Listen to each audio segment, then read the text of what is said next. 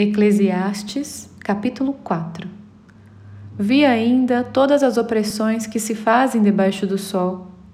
Vi as lágrimas dos que foram oprimidos sem que ninguém os consolasse.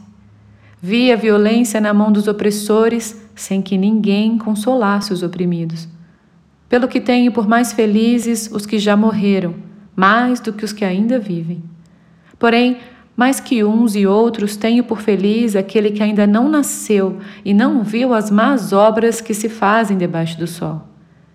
Então vi que todo o trabalho e toda destreza em obras provém da inveja do homem contra o seu próximo. Também isto é vaidade e correr atrás do vento.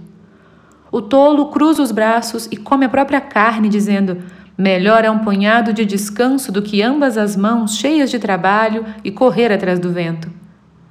Então considerei outra vaidade debaixo do sol, isto é, um homem sem ninguém, não tem filho nem irmã, contudo não cessa de trabalhar e seus olhos não se fartam de riquezas e não diz: Para quem trabalho eu, se nego a minha alma os bens da vida?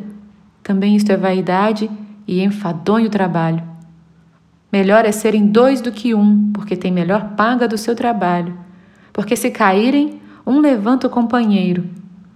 Ai, porém, do que se estiver só, pois, caindo, não haverá quem o levante.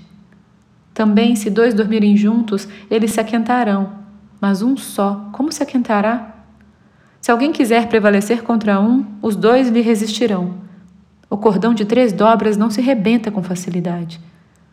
Melhor é o jovem pobre e sábio do que o rei velho e insensato que já não se deixa admoestar, ainda que aquele saia do cárcere para reinar, ou nasça pobre no reino deste.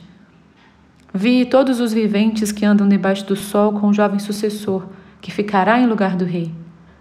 Era sem conta todo o povo que ele dominava.